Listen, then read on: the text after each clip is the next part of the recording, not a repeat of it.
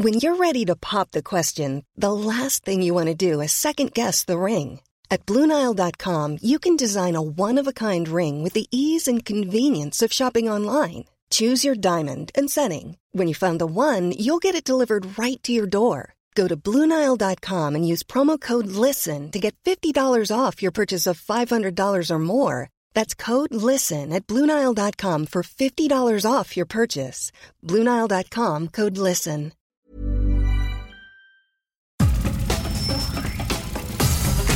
Nada más por convivir. Política, cultura y ocio. Con Juan Ignacio Zavala y Julio Patán. Aquí iniciamos.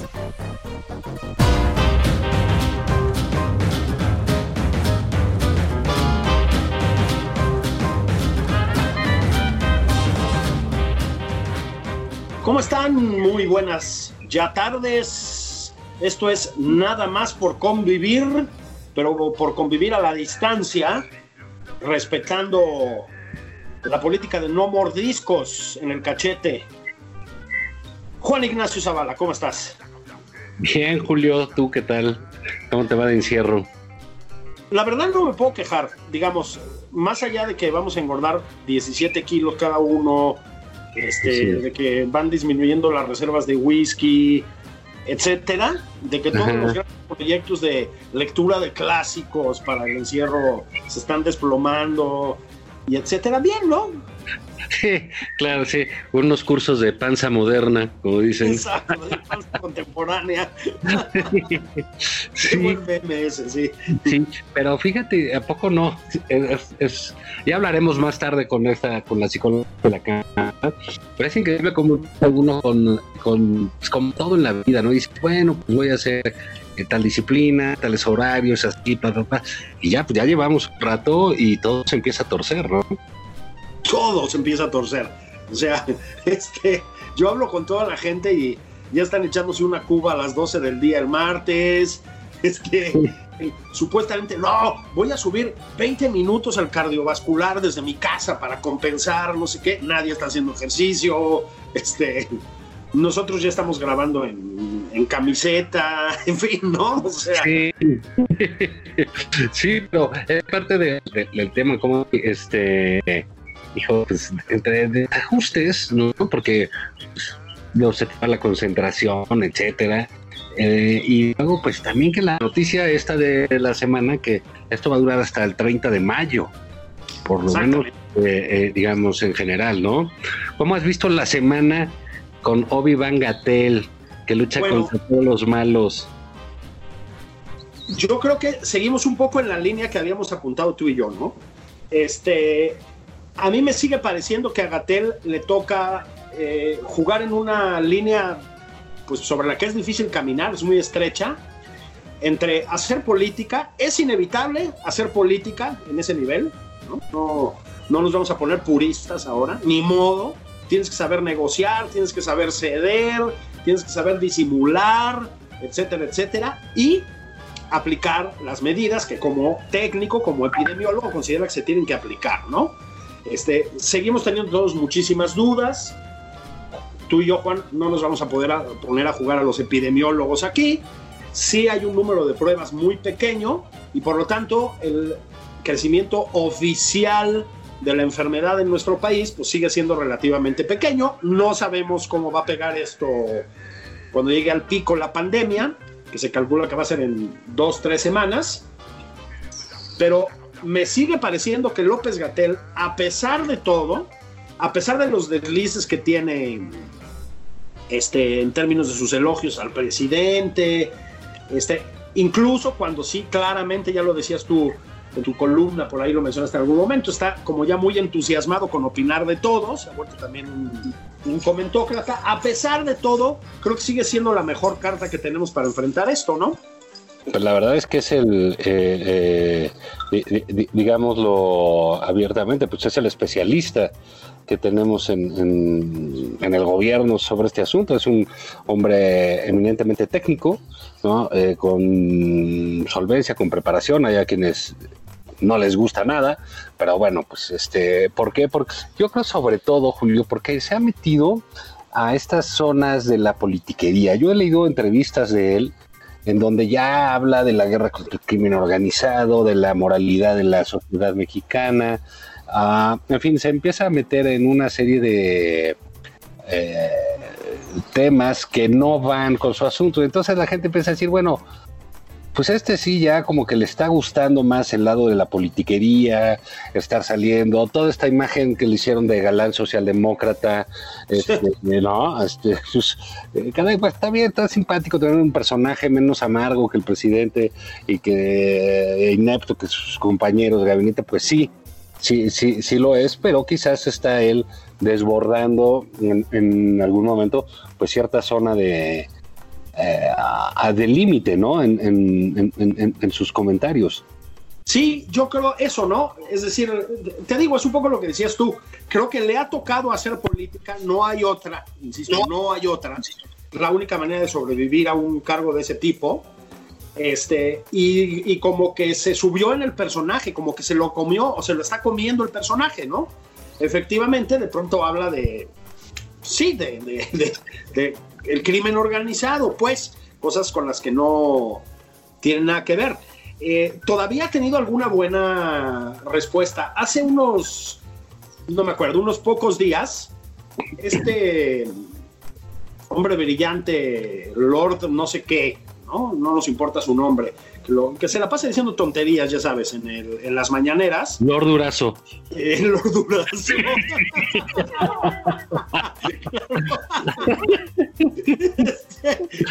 no, ese tiene mucho menos protagonismo. este Lord no sé cuántos le preguntó algo, le dijo, mire, yo soy epidemiólogo, ¿no? Todavía tiene esos momentos, digamos, de, de cordura, pero sí, creo como tú que se lo está empezando a comer el personaje. También creo que era inevitable. Imagínate la chamba que tiene. Te noto muy como, como, que parte del crush. Con López Gatel ya es Julio Patán, ¿eh? no, la verdad es que no. Este, la verdad es que coincido contigo. No, no es mi tipo, eso añadir. Este, este, es del Madrid. Sí, los del Colegio Madrid no son mi estilo. Este, eh, no lleva bien los trajes, además. Sí, ¿no? Eh, desayuna guajolotas, ya viste que Desayuna guajolotas. Pero lo que dices es, están sueltos así. Es, correcto, es muy eh, recurrente en política que alguien que irrumpe así de pronto por una circunstancia determinada le gane el personaje. Sí. Como bien dices. Entonces aquí el personaje está eh, creciendo, ya las columnas hablan de que si es presidencial, que si tiene ambiciones. Pues bueno, eso habla de dos cosas. Uno, el gran vacío, ojo, esto es relevante en términos del personaje que surge y cómo surge. El gran vacío en el gabinete, en el primer nivel del gabinete del presidente López Obrador. Que llega alguien preparado, un tipo solvente, como hay muchos en muchos gobiernos, bueno, y arrasa, ¿no? Porque pues dices, caray, no es un eh, alguien que esté haciendo chistoretes, payasadas y dislates eh, con la gente, sabe de lo que habla, sabe de lo que habla.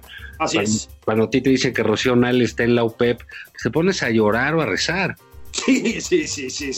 ya hacer sus videosos, como decía Espino y todo eso. Entonces, cuando ves a López Gatel dices, caray, bueno, pues aquí hay alguien que sabe que por lo menos le tengo mm, que tener confianza, porque son los doctores, ¿no? Esta es este, eh, esta relación con el con los médicos que te pones en sus manos finalmente, ¿no?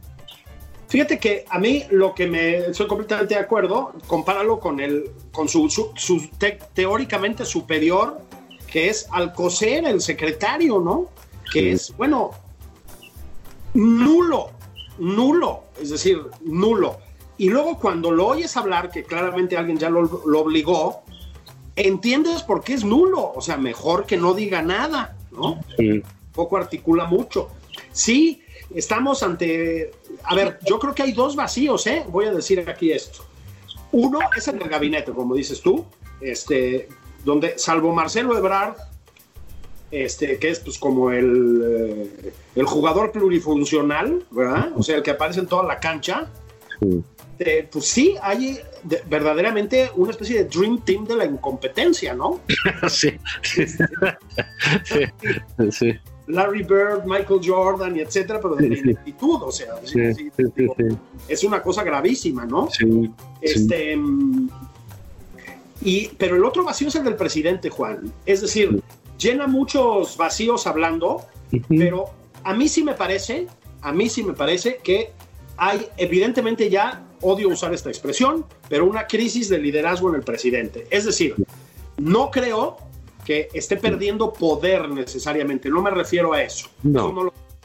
me refiero a que hay una crisis de liderazgo. El supuesto hombre fuerte, el líder todopoderoso, el que iba a encabezar a la nación, al pueblo bueno, punta. O sea, le, le surgieron dos crisis y está como perdido, ¿no? Y creo que eso para amplios sectores de la población este, es importante, es importante. Es decir, eh, sí se siente que no hay nadie que esté llevando el barco. Entonces, pues lo que nos queda es López Gatel, ¿no? Digo, perdón, pero ya que a alguien se le ocurre decir que es presidenciable, pues es demencial. O sea, es un técnico de la medicina y punto. Es decir, y es un hombre razonablemente articulado. O sea, tampoco es Churchill en el Parlamento hablando, ¿me explicó? No, bueno, le están pidiendo que hable de su materia, de lo que estudió y en lo que ha trabajado, ¿no? Bueno, y, sabe hablar, pero fíjate, ahorita que comentabas de, de, Marcelo, ¿no? ¿Tú te acuerdas de aquella película que hizo época en nuestras mocedades, que era de Héctor Suárez, que era el Milusos? Ah, pues claro, exacto. Y era, era, era una película que, eh, bueno, que tenía su, su buen, eh, su buen trato social, ¿no? Es como usaban a alguien para para todo, ¿no? Ya eran milusos, ya le gritaban milusos la ropa, eh, milusos el coche, milusos los niños, y decían milusos, y así era su nombre. Entonces ese Sebrar, ¿no? Ese Sebrar. las pipas, milusos, las vacunas, milusos Trump, milusos los centroamericanos, pues ahí está, y ahí va el otro, y pues, sube y baja y hace, en fin. Eh, está bien, o sea, es un hombre preparado, eh, es un hombre de gobierno, es un hombre que tiene experiencia en eso, Marcelo Ebrard.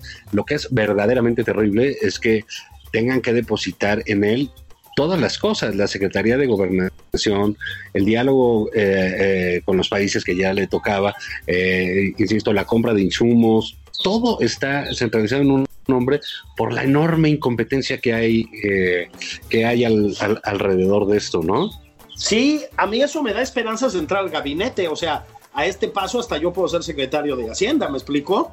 Este, Es decir, lo digo de broma y no lo digo de broma. O sea, lo que pasa, y aquí voy, es que también lo de López Gatel, yo creo que ahorita eso ha quedado más o menos conjurado porque sería verdaderamente ya demencial, pero a mí lo que me preocupó siempre con López Gatel era que este protagonismo que está ganando y que evidentemente le gusta tener, porque eso es un hecho, este, lo podía meter en tensiones fuertes con el presidente, Juan.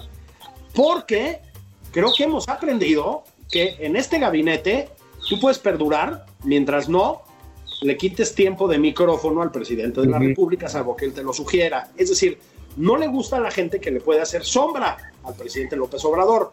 Esto me parece que le pasa a todos los líderes, pero en su caso, pues es como, como particularmente notable, ¿no? No le gusta que lo paquen, le gusta protagonizar. Y hubo un momento en que yo decía, te lo decía de broma y no, no, o sea, que nos dure López Gatel, porque a lo mejor ponen a Fernández Noroña a cargo de la pandemia, cabrón. ¿Me explico? En este gabinete todo es posible. tenemos a Octavio Romero en Pemex.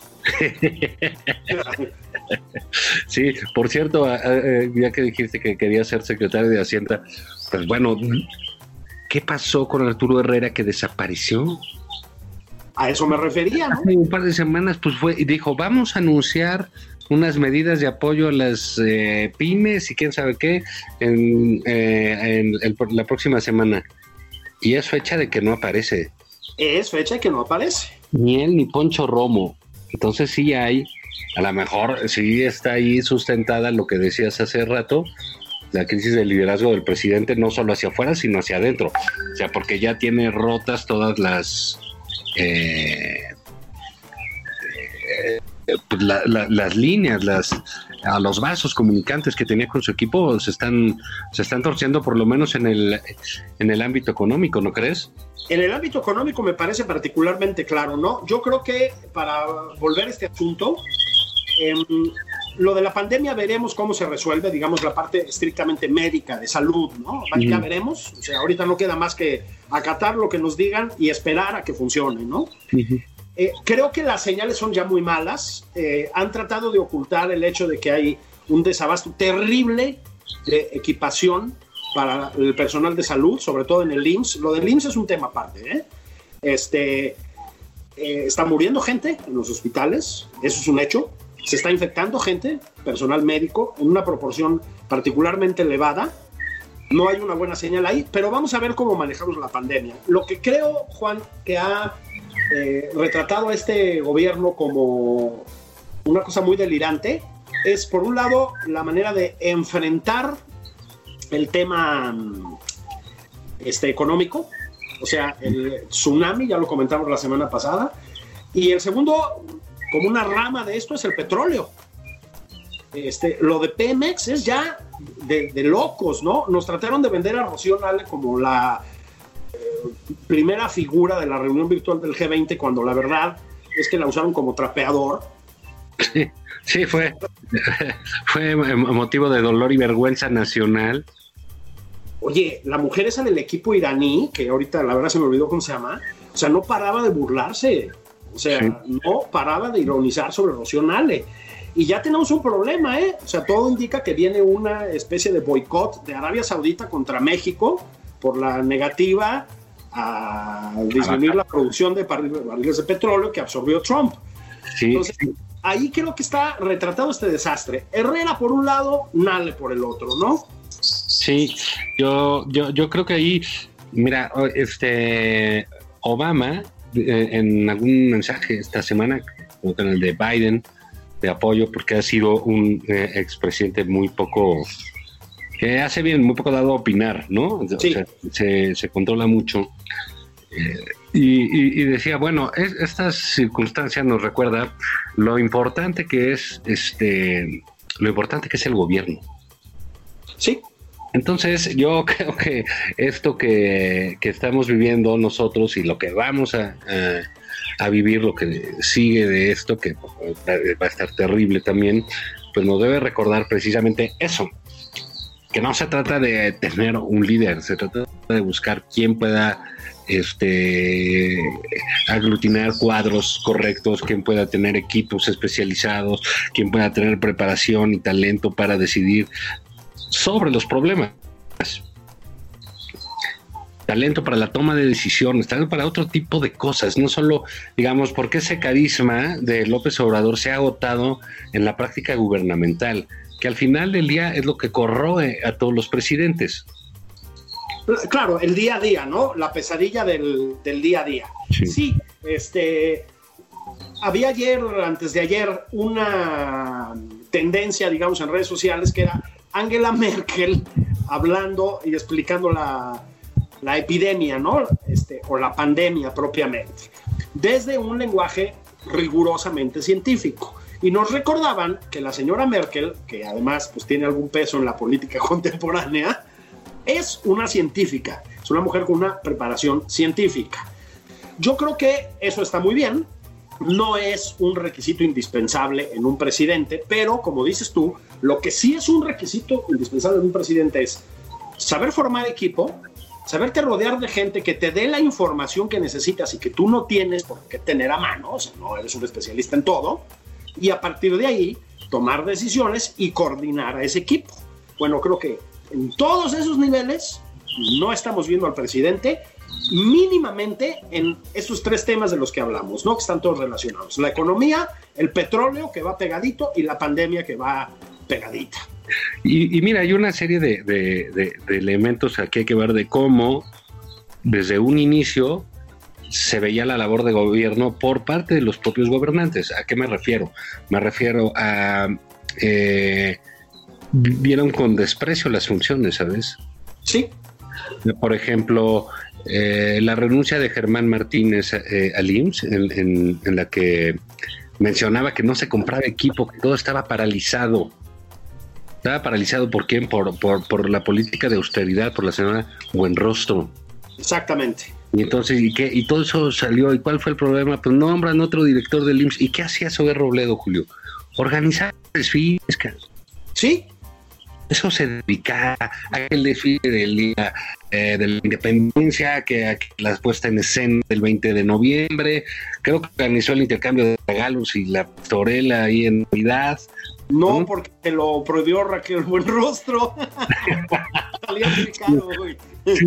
Eh, y, bueno, le salió mala onda porque su ilusión era organizar el Festival del Día del Niño, ¿no? Y ya, pues ya no hubo. Ya nos avisaron que no.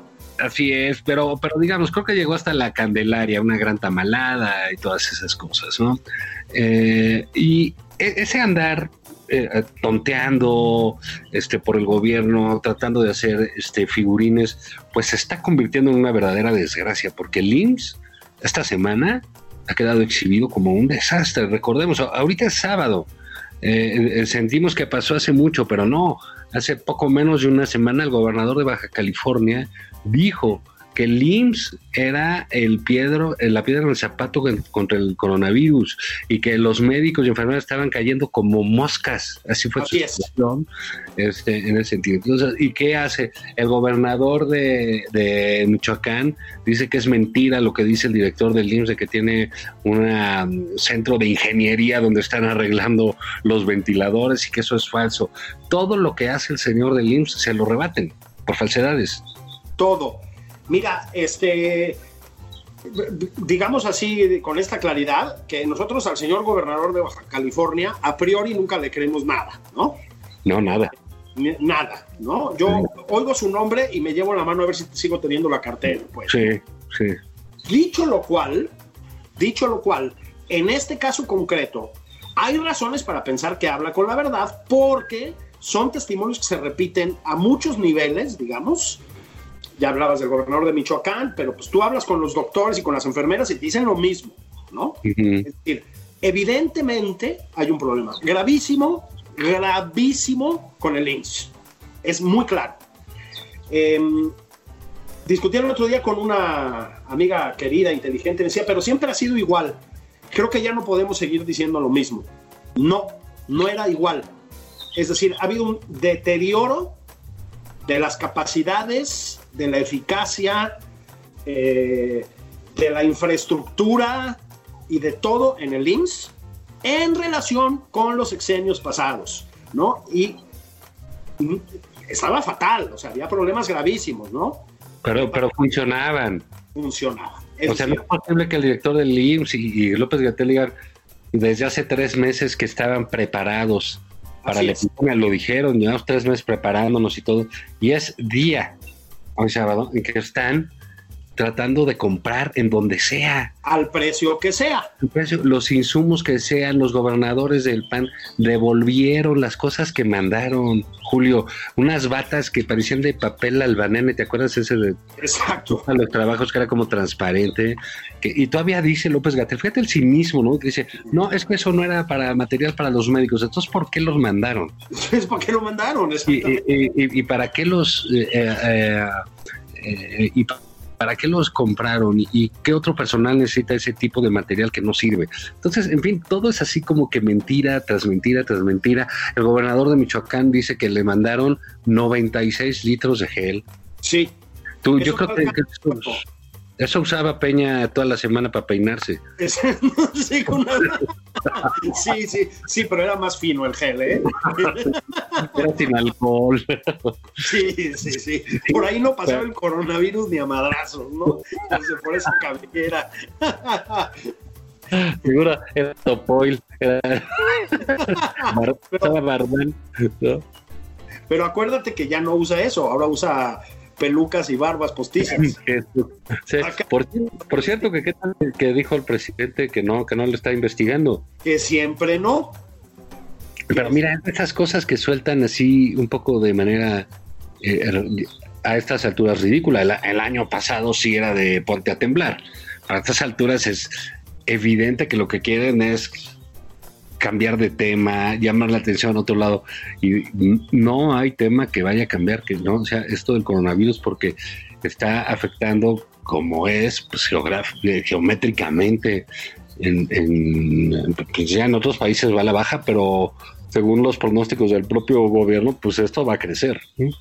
Absolutamente. Bueno, no les terminó de funcionar, ¿no? Que creo que es otro de los temas de la semana, Juan, ni el adelanto de la revocación de mandato. O sea, sí metió una cierta distorsión, ¿no? A propósito, me parece de un nivel de cinismo ya, bueno, proverbial, ¿no? Sí, nada.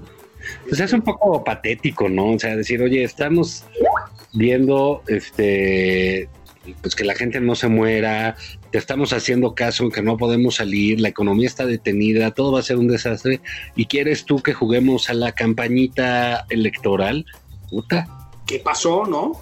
Pero yo creo, si quieres, volvemos con eso y luego hablamos de cómo nos vamos a volver locos todos. Sí. Este, yo creo que no hay de qué preocuparse porque, Juan, ya hay estadio de béisbol. Sí, sí, eh, en, Sonora, bendito sea Dios y ya lo anunciaron. Creo que el dinero se está invirtiendo muy bien. Muy bien. Seguramente ese estadio de béisbol se compró con los cachitos que se han vendido de la rifa del avión. Así es. Y, y, para otra tampoco hay que preocuparse ya, porque eh, ayer anunció Lord Molecula que ya no va a estar en las conferencias de prensa. Qué raro, porque yo he visto que le encanta agarrar los cachitos del presidente, ¿no? Ahora esto nos habla de que va a haber, de, que se, se, acabó el desmadre en las conferencias y ya todo va a ser seriedad y eso va a ser el Ateneo eh, mexicano. Ah, sí. Guzmán, Alfonso Reyes. Así es, Vasconcelos ahí asomándose desde la derecha. Pero bueno, vámonos a una pausa. Pausa. Nos regresamos.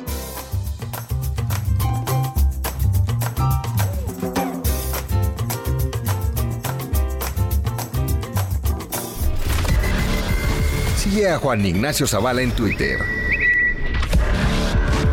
Arroba Juan.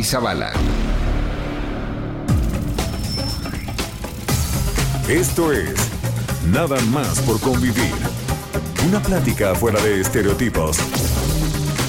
Con Juan Ignacio Zavala y Julio Patán.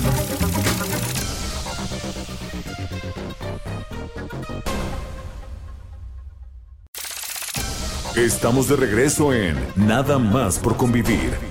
Aquí Juan Ignacio Zavala y Julio Patán. Sigue a Julio Patán en Twitter. Arroba Julio Patán 09.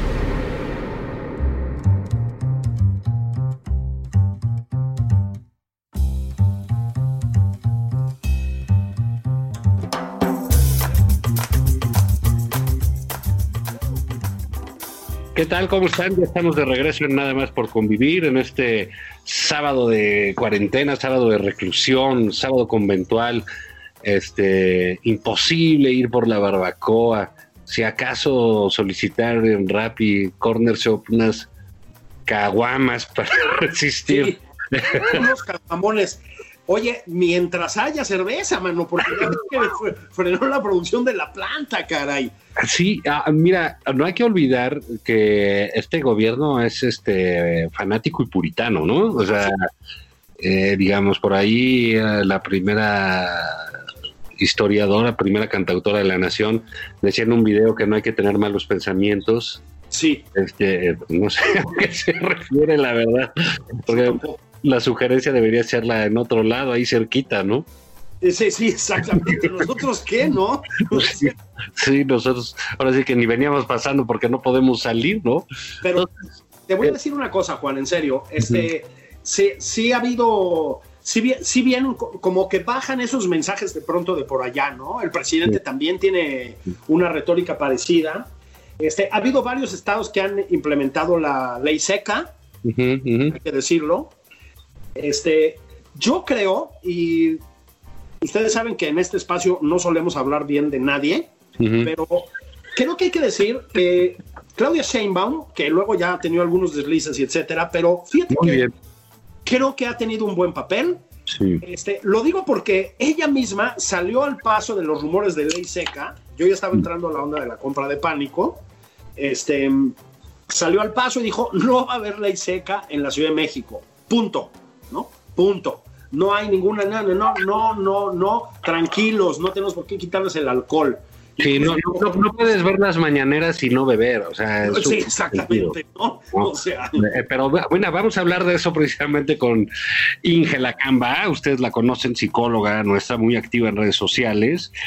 Y pues, Ingela, ¿cómo le hacemos para sobrevivir a este encierro? Y como que, ¿qué, qué es lógico que pase? ¿Qué cosas son naturales que sucedan a, los que todavía nos creemos seres humanos en esta pandemia?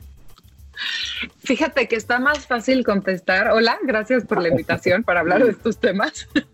Este es, es, es muy difícil. Está más fácil contestar qué está pasando a cómo sobrevivir. Entonces empezaremos con qué está pasando, ¿va? Va.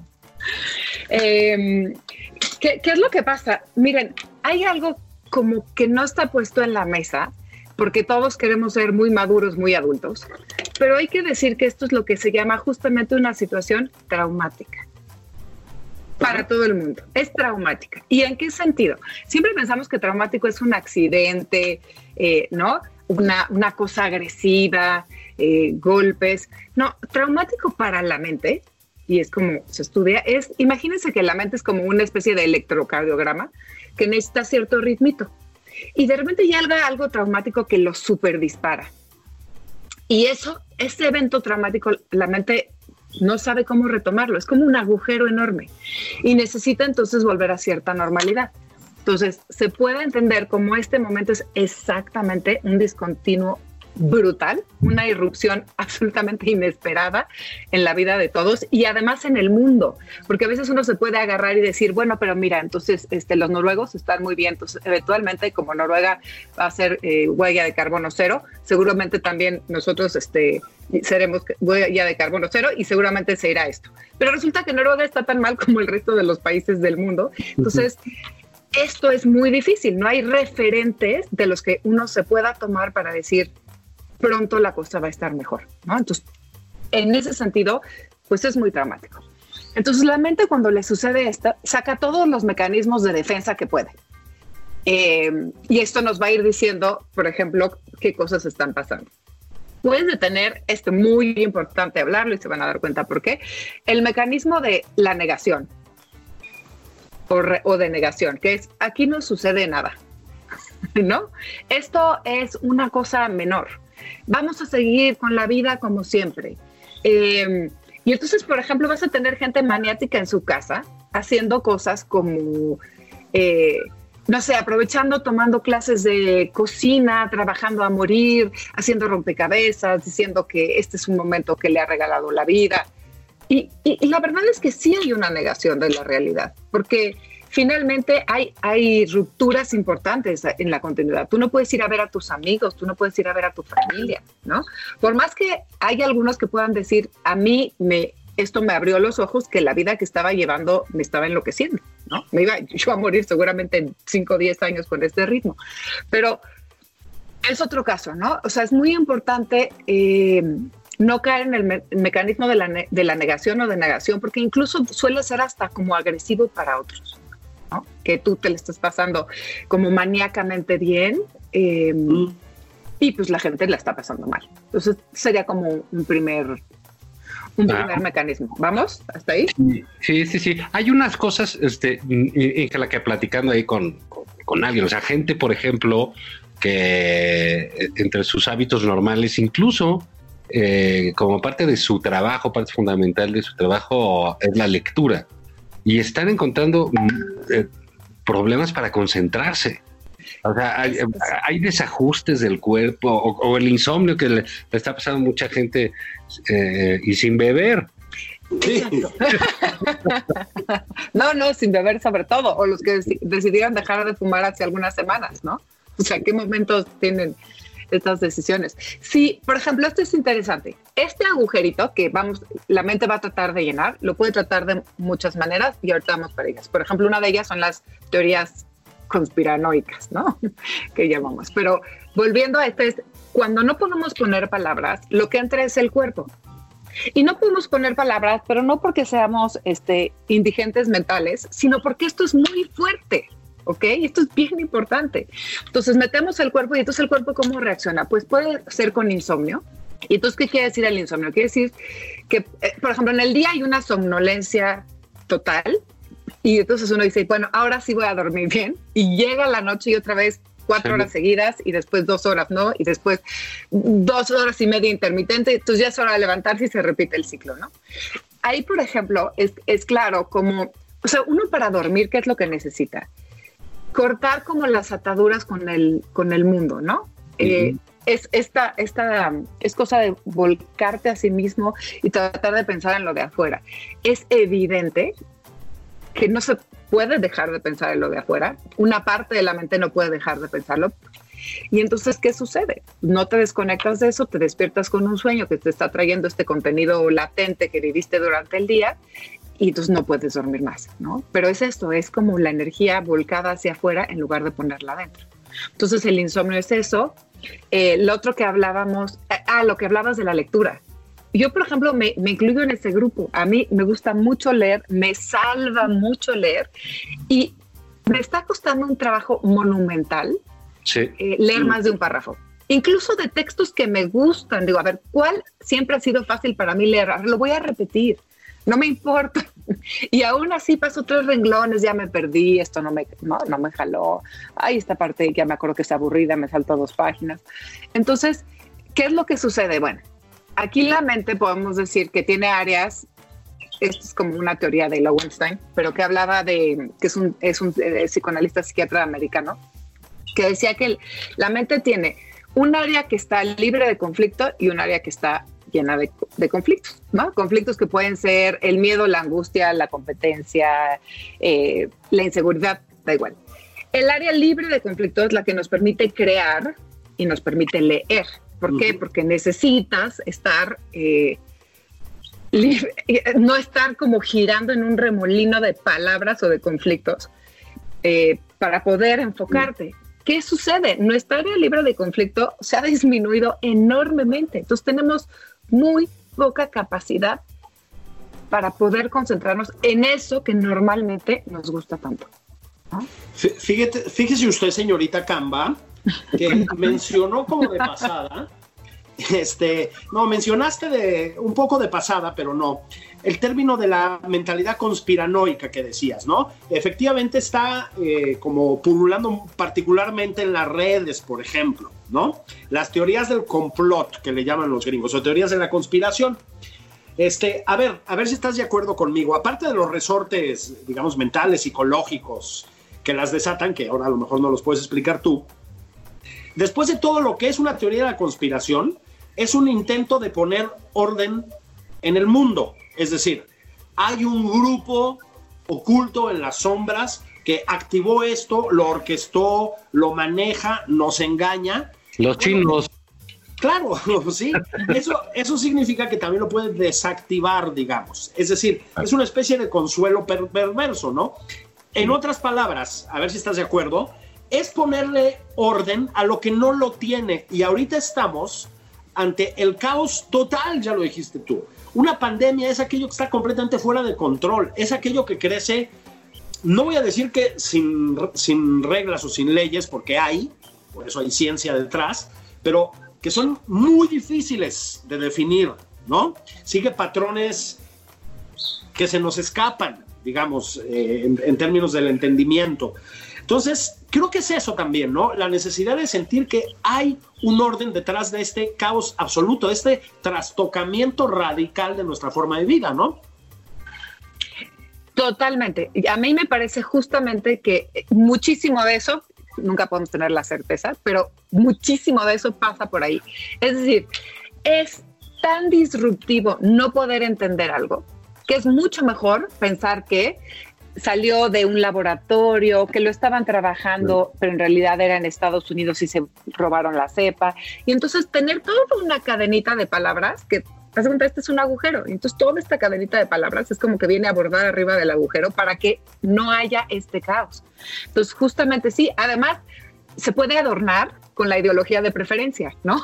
Entonces, tú puedes escoger si de repente son los chinos, pero si en realidad fue en Estados Unidos con una parte de los chinos, o, o en realidad usarlo para tu idea del calentamiento global, que es un virus que se descongeló, ¿no? O sea, es decir, la cantidad de locuras que se pueden inventar en pos de una ideología te, te, va a dar el matiz de, de, la teoría conspiranoica, ¿no?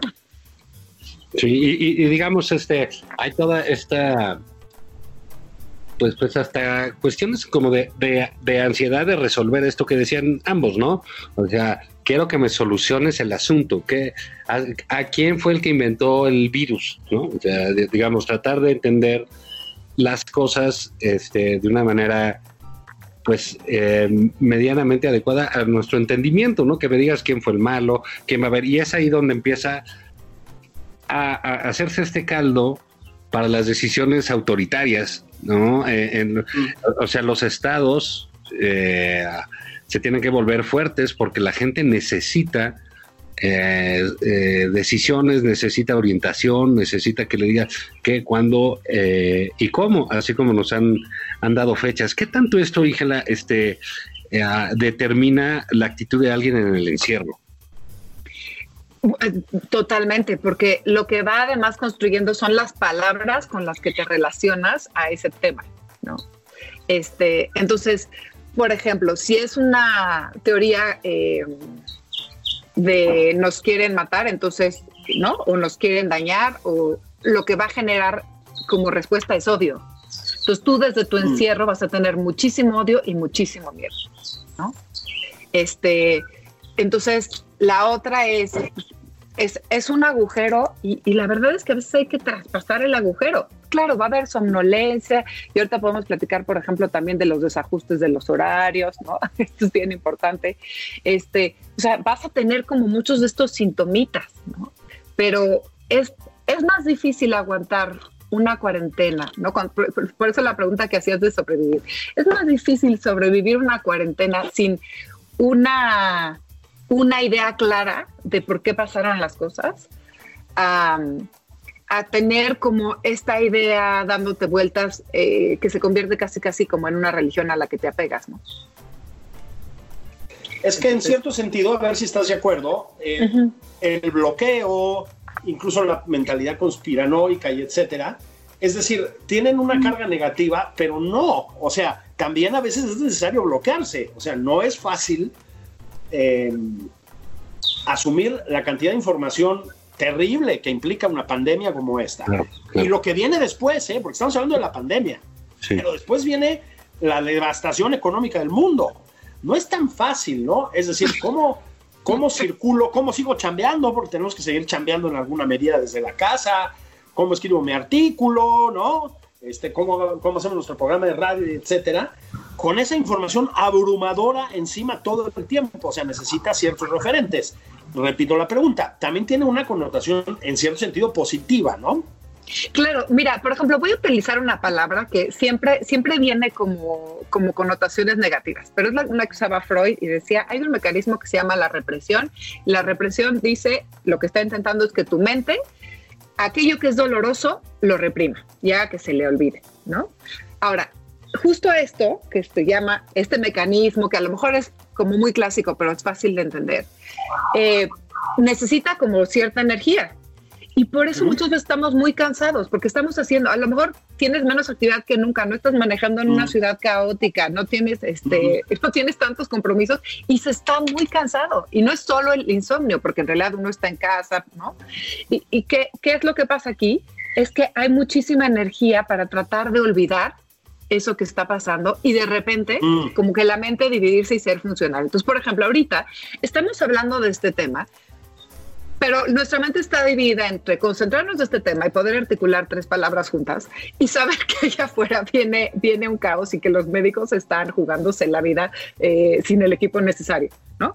Entonces, a veces la mente sí necesita dividirse. Todo esto que de repente mm. utilizamos, que en las relaciones de pareja o de familia, dices, no, se está dividiendo y es como un mecanismo de defensa y nos genera un montón de conflictos, en estos momentos nos damos cuenta que son los mecanismos que necesitamos para poder sobrellevar esto. Por supuesto que no podemos vivir con el corazón afuera sabiendo todo el tiempo lo que está pasando. Tenemos que vivir con una... Eh, pues, ¿cómo decirlo? Pues con una supuesta normalidad. Y eh, de hecho decir, esta es una nueva normalidad en lo que nos ajustamos a lo que no sabemos que viene. Y entonces, a lo mejor tú tu artículo lo escribirías en quizá 45 minutos, hora y media, y ahora estás tres horas, escribes un párrafo, no te gusta, no lo quieres revisar, dices, ya salió, ¿no? Tuiteas, ves si se te ocurre una idea, a ver qué te contestaron.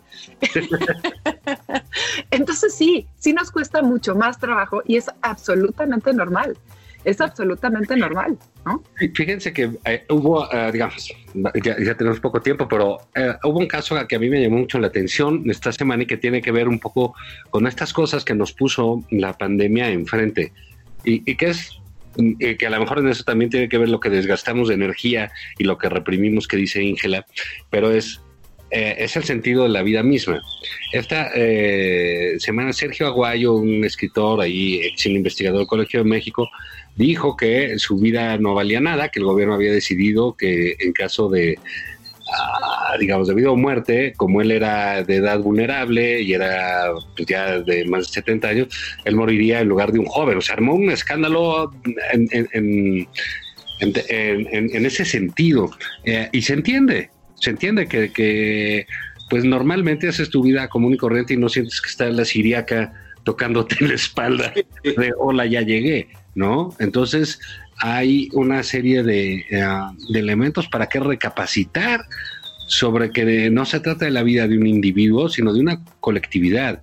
Es, eh, eh, es entendible lo que piensa Guayu, pero no puede ser que alguien de esa catadura no entienda si va en un barco aquel grito de mujeres y niños primero.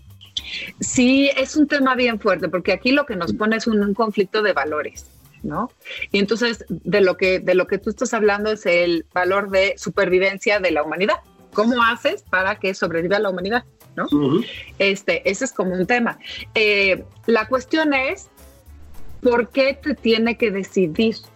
¿Por qué tuvimos que llegar al punto en donde tú tienes que decidir entre melón o sandía, cuando en realidad quizá podría no haber sido necesario? Y yo creo que ese es como, como un tema muy importante que, en el que no nos debemos desviar. Es, la situación es la que es ya. Eh, lo que tú ya sabes es que no vas a salir de tu casa si estás en edad vulnerable. El súper lo vas a tener que recibir con guantes. Es decir, vas a tomar medidas, ¿no? Pero, pero es un conflicto de valores muy fuerte porque el otro es en realidad algo que está pasando mucho cada vez, que es no sabemos tomar la sabiduría de los mayores. Y los mayores han vivido más y tienen cosas que decir. Entonces, es eh, realmente es como, yo diría casi la claudicación de que la vejez tiene algo que mostrar y algo que dar y algo habrá visto, ¿no? Ahora, lo que pasa es que está puesto en la persona de este, este escritor eh, intelectual. Entonces, es injusto decir, que, vida se salva, no, pero también tenemos un conflicto de valores en relación a cómo esta sociedad ha despojado a la vejez de valor. Entonces, es otro tema. Eh, es, otro tema, pero también, eh, digamos, eh, es, es, el enfermo, eres tú o los demás, ¿sabes? O sea, también creo que eso es interesante.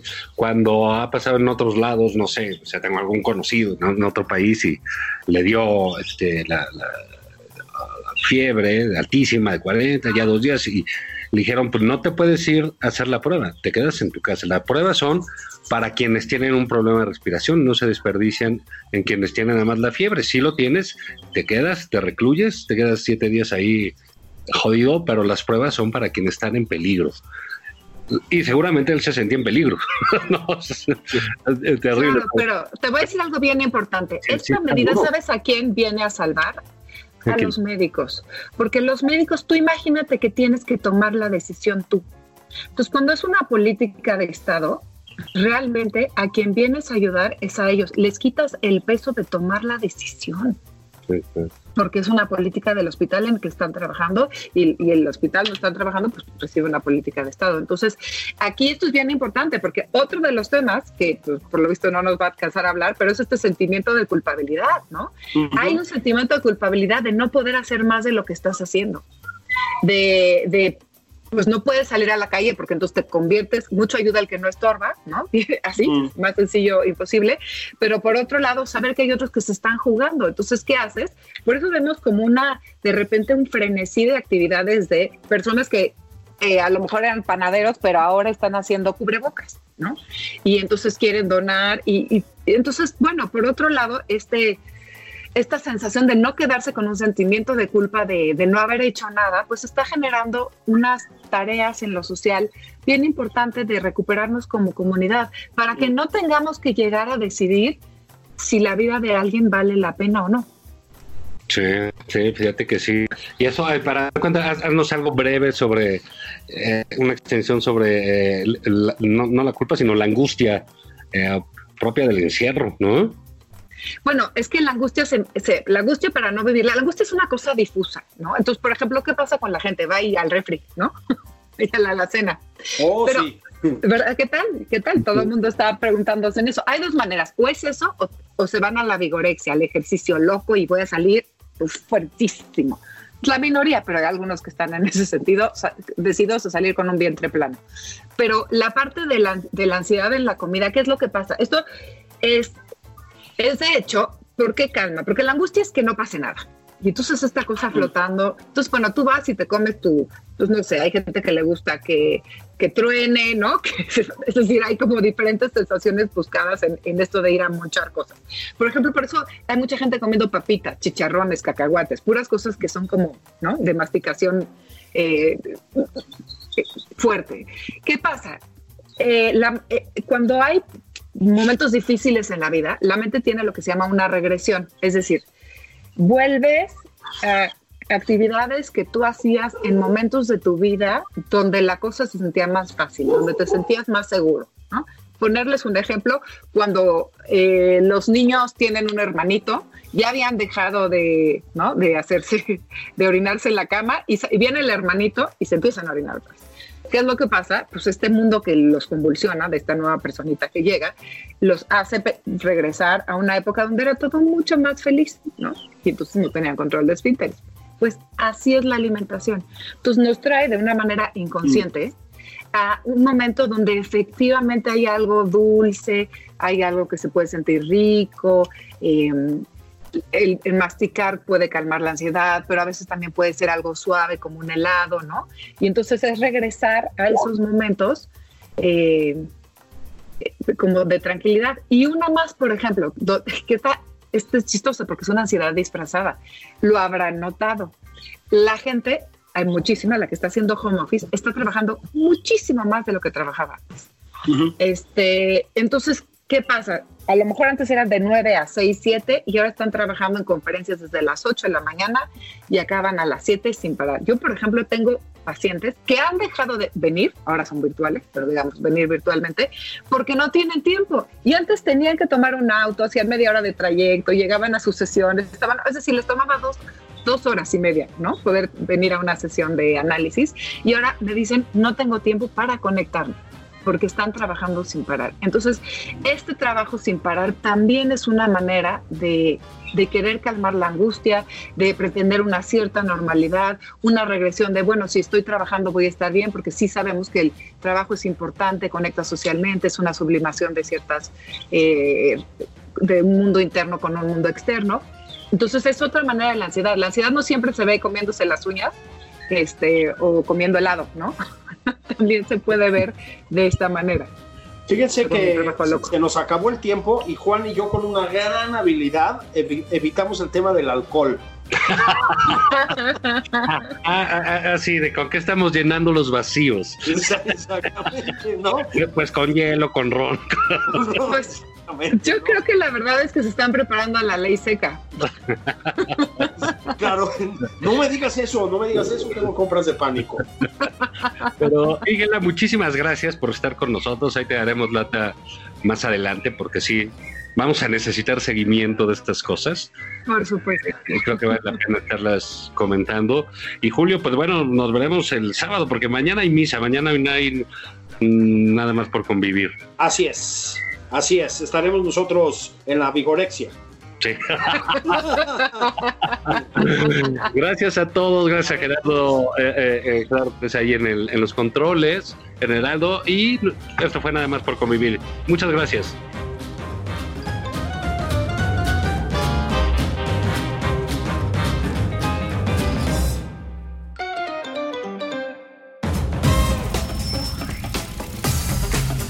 Esto fue Nada más por convivir. El espacio con política, cultura y ocio con Juan Ignacio Zavala y Julio Patán.